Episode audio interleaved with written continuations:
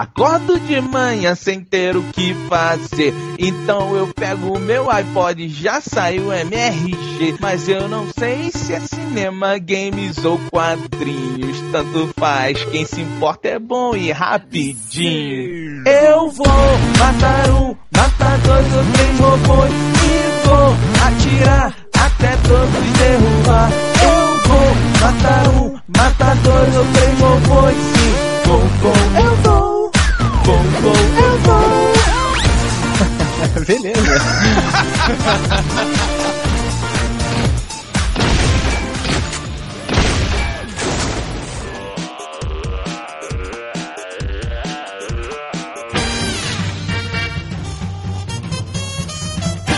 dia. Boa tarde. Boa noite. Estamos começando mais um Matando Robôs Gigantes, episódio 113 de cinema. Películas televisivas. Não, gostei, é- hoje eu gostei. Não, eu legal? gostei, É, eu gostei. Não é televisiva, mas enfim. É, Eu sou o Beto Estrada e você quem é? Afonso Solano. E estamos no cinema. o Diogo não está aqui. Onde está o Diogo? Pra onde ele foi? Ele está bem, isso é importante falar. Tá, tá. Tá com a língua presa, mas tá bem. É, alguém pode ficar bem com a língua presa. Inclusive, você ouvinte que tem a língua presa, presa, escreva aí embaixo que você é solidário ao Diogo. Honre a sua classe. Afonso, Eu. essa semana eu fui surpreendido com algo que muito me apeteceu. É mesmo? Rapaz, eu não sei se você sabe, a Ivete Sangalo fez um show no Madison Square Garden com casa lotada. Eu, eu vi uma chamadinha numa revista dessa, assim, fofoca.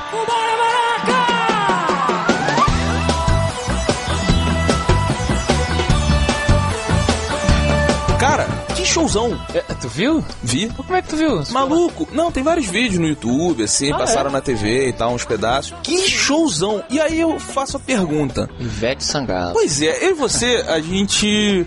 Você até mais do que eu, né? Vivemos fora desse mundo pop musical. Sim. Só que existem alguns artistas que não dá pra negar. E eu, eu tava pensando outro dia na, na Ivete Sangalo. Eu acho, vê se você concorda comigo. Ela já entrou pro quadro de grandes, mas assim, grandes eu tô botando do lado de Elis Regina, sabe, do lado do Gilberto Gil, do Caetano Veloso, grandes cantores da música nacional, cara. O problema é que ela ainda tá presa a uma imagem do axé, que é queimada e tal. Mas olha a relevância dessa mulher na música nacional. Eu concordo contigo, cara. Eu concordo. Eu, eu tenho a mania de, de comparar artistas de vários lugares do mundo. Ah, esse cara aqui é o Schwarzenegger brasileiro. Esse aqui, Aham. esse aqui. Eu acho que a Ivete Sangalo, ela é a Beyoncé brasileira. Sim, exatamente. Men- muito menos gostosa, mas enfim. Não, é, não, independente de É. gostosura ou não, ela, ela é uma, uma pessoa que começou de um jeito meio zoado Sim. e ganhou respeito e hoje em dia ela é tipo uma diva, entendeu? Não, e, e, e Ela é, boa diva, no que né? faz. É Porque ela boa. canta pra Não, caralho. ela tá bem pra caralho. A mulher ficou grávida. Um mês depois que o filho saiu, começou a cantar de novo, não foi um negócio assim? Sim, é. Não, mas é, cara, Ivete Sangalo, ouvintes, vou dar um- uma dica pra vocês, porque eu fiz isso uma vez na minha vida e não me arrependi. Hum. Eu fui Eu já me arrependi. numa micareta da Ah, Sangalo. Deus do céu! que merda! Cara, me diverti muito. Moleque, Micareta 1, do, da Ivete Sangalo 2, assim. Por quê? Por quê? Tu comprou Abadá? Comprei a Badá. Ah, que Comprei nojo. no primeiro lote. Ah, que horror, maluco. Eu não sei como é que nego consegue pagar 300... Não, é tipo mil... mil já vi nego Não. pagar mais de mil reais com Abadá. então, mas esses são os últimos lotes, quando acaba e tal. Eu paguei. Dá uma vergonha na cara pagar essa porra. Olha, eu paguei 250 reais. Mas é o que? Bebida liberada, é isso? Não, não. Mas assim, é o, são, é o quase o dia inteiro de shows, não é só o show da Ivete. Você vai no show da Ivete, que é o principal e tal. Mas é. Tipo um reivão. Sim, sim. Inclusive, teve um, um casal, amigo nosso, que o cara tem um problema de audição. Então Ah, ele tá. usa aparelho. Aham. E aí ele tava com a namorada, né? E aí no final começou a chover pra cacete, sabe? E eles dois começaram a discutir muito. Ela começou a reclamar muito com ele, muito, muito. E, e falar, e gritar, e espernear. E eles dois andando na nossa frente, assim. Vocês eu tava vendo. com a menina atrás e, e o grupo. Aham. E aí, ele, ela falando, falando, falando, falando. Cara, quando a gente chegou mais perto, ele virou pra ela: Haha, tá chovendo, tô sem aparelho, não tô ouvindo nada.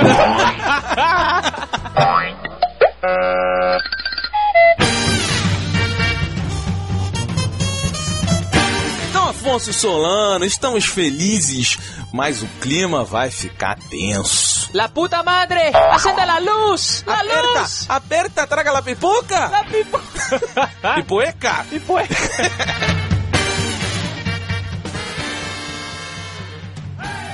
Muy buenas noches, les habla Ángela Vidal. Hoy en Mientras usted duerme vamos a acompañar a una patrulla de bomberos en su recorrido nocturno por las calles de nuestra ciudad. Pero no solo eso, vamos a ver lo que nadie había visto antes, cómo viven, cómo duermen, cómo descansan, cómo se preparan, qué comen. Vamos a ver el interior de la vida de este parque de bomberos. Acompáñenos en Mientras usted duerme.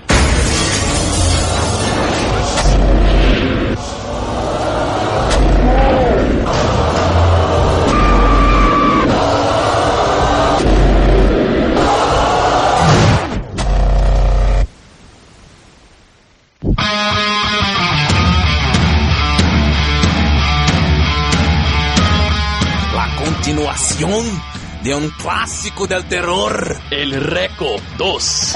Hack 2. Chega então aos cinemas a continuação de um dos melhores filmes de zumbi já lançados até hoje. Zumbi entra nessa categoria. É zumbi, né? Ou era, né? Quem sabe? Afonso Solano, por favor, a sinopse desse terror espanhol. Terror espanhol? Muito bem. A sinopse é a seguinte, meu amigo. La película comienza con los últimos minutos de la primera parte. La cámara de Rosso se enciende en el vehículo del gay.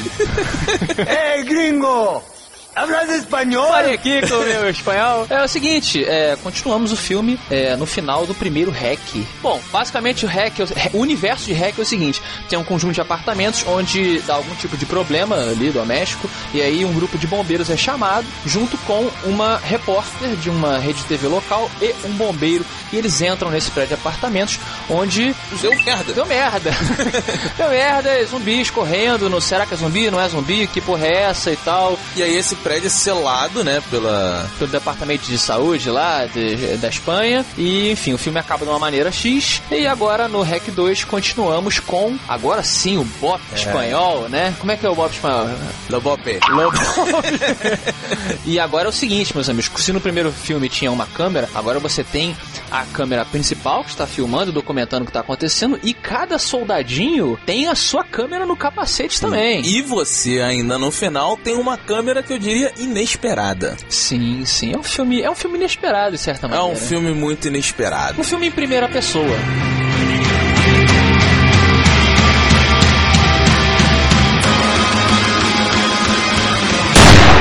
Ouvintes que estão interessados em ver Hack.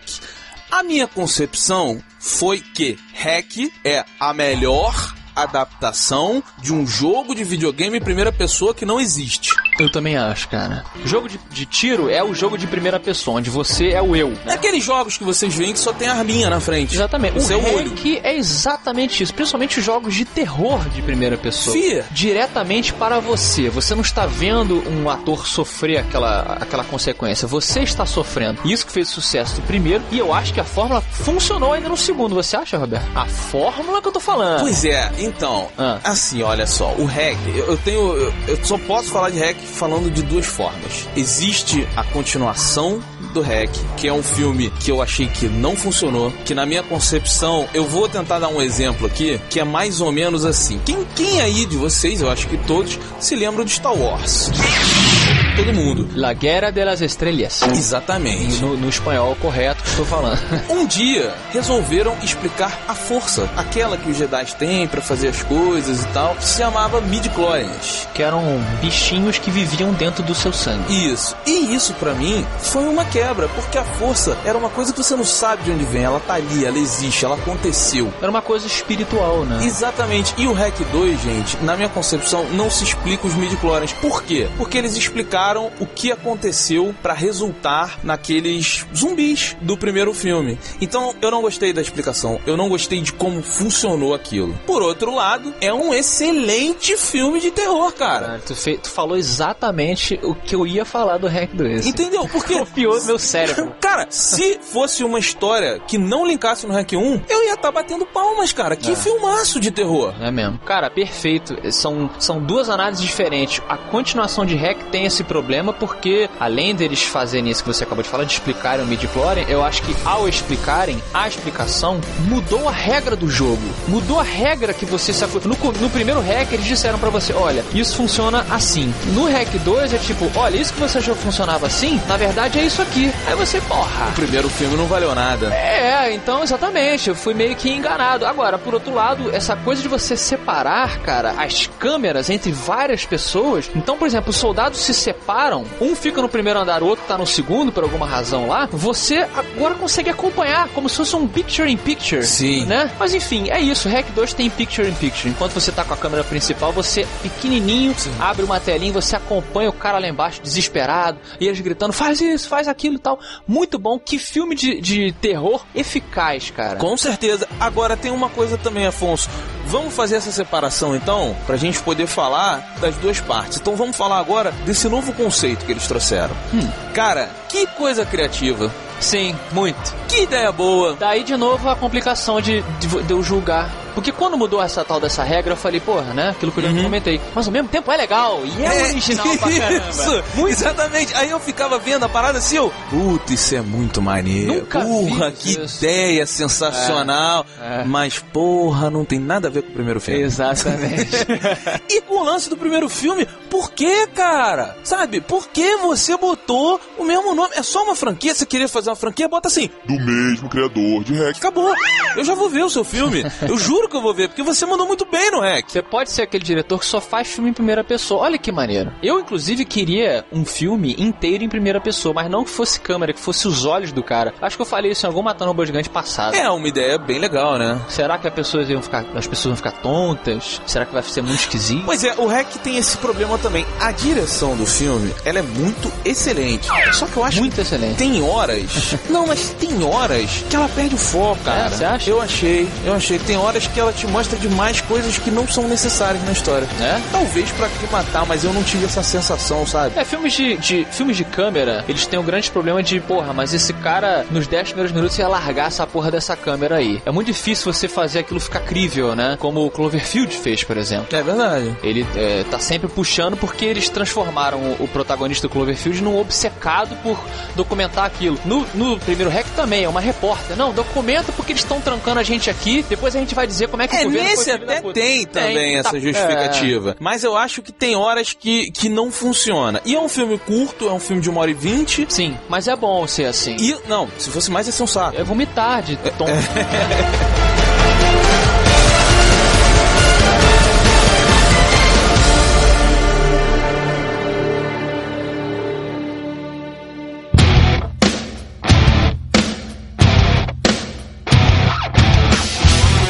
Solano, suas duas notas para Hack 2. Muito bom, meu amigo. Tirou as palavras da minha boca. As duas notas são as seguintes. Primeira nota, Hack 2 como continuação de Hack 1. Eu dou 2.5 robôs gigantes. De 0 a 5, eu dou 2.5 porque eu acho que ele deu um passo para trás ao mudar as regras do jogo. Hack 2 como um filme de terror, eu dou 4 robôs gigantes. Tá certo. 4 robôs gigantes tá bom, tá bom tamanho, cara. Muito bom, muito eficaz por todas as razões que a gente falou. E você, Roberto? Hack 2, a continuação, eu dou zero. Não, não, não, zero. Sério, cara? Ah, Sério? Não, Afonso?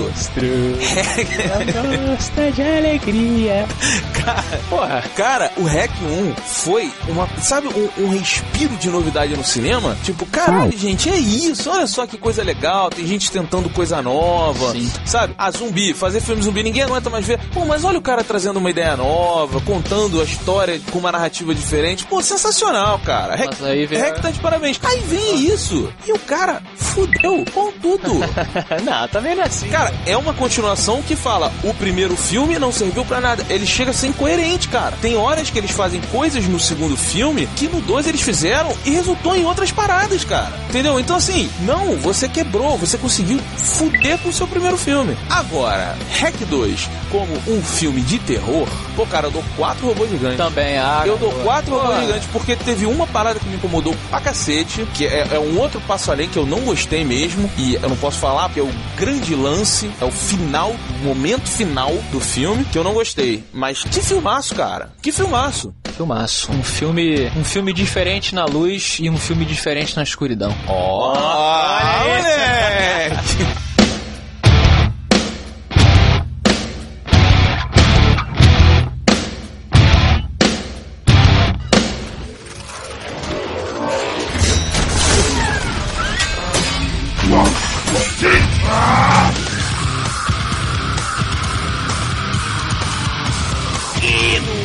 Pilota de cinema. Nem com nós dois você permite que eu fique em paz. Amém. Afonso. Solano.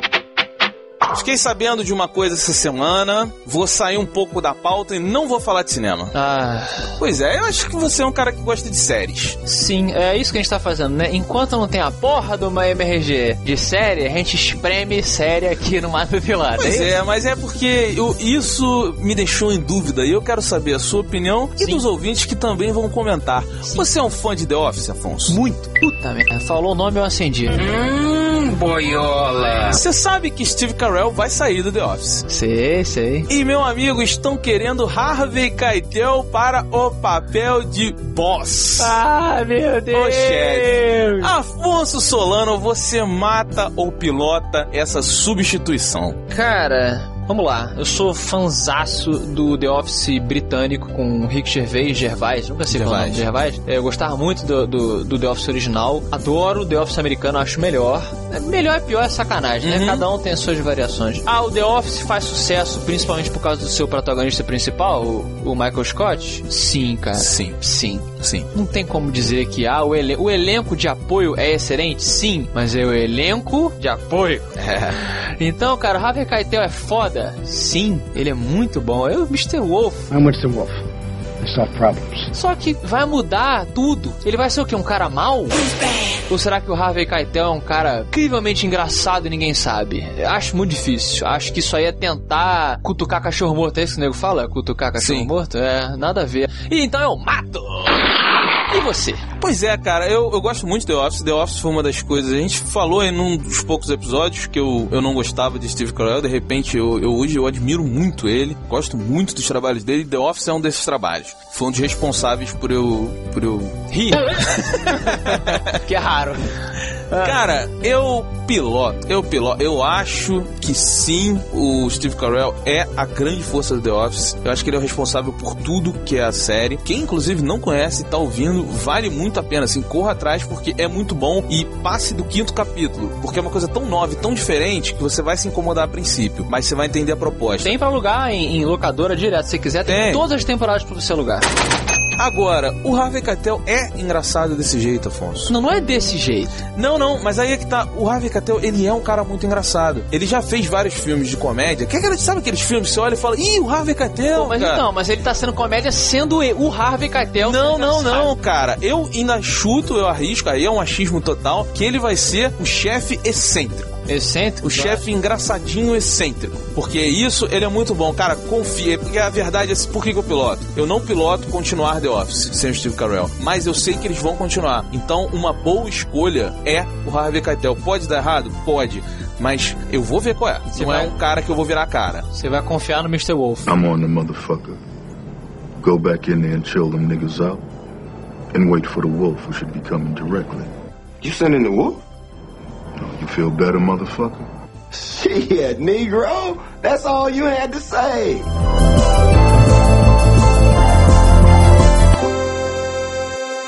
DeVille! DeVille is here! Hey,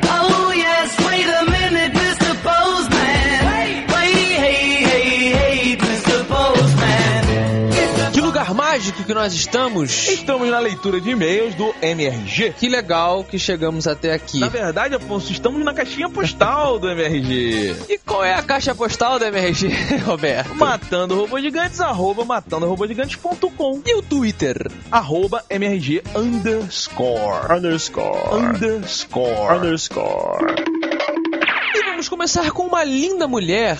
É Denise Mara Gadelha. Eu não sei zoar isso, foi mal. Bom, Gadelha. Gadelha parece o nome de um pássaro muito raro, de uma ilha tropical. Ou então é um anagrama pra lhadega, que se você tirar o LH, fica adega, onde você guarda um vinhozinho, pá, parada maneira e tal. Parece de... Ela tem o nome de uma pessoa que tem casa em Teresópolis, assim, que tem aquela adega de vinho. Isso, Com o concordo. maridão e tal. Muito bom, bacana, adoro Teresópolis. Olá, senhores destruidores de máquinas diabólicas, mas que aperfeiçoadas pelo homem e ao mesmo tempo dependente delas. Não, li errado. Você leu certo. Eu li certo? Mas Leu não certo. fez muito sentido. Deve ter sido eu, o problema é meu.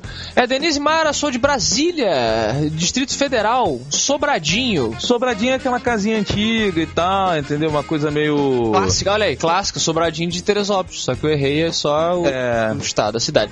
Quero, com a permissão de vocês, fazer um pequeno comentário sobre o acontecimento que ocorreu com o nosso querido podcasteiro Roberto Duque Estrada, onde presenciou um ato de possessão. Tan, dan, dan.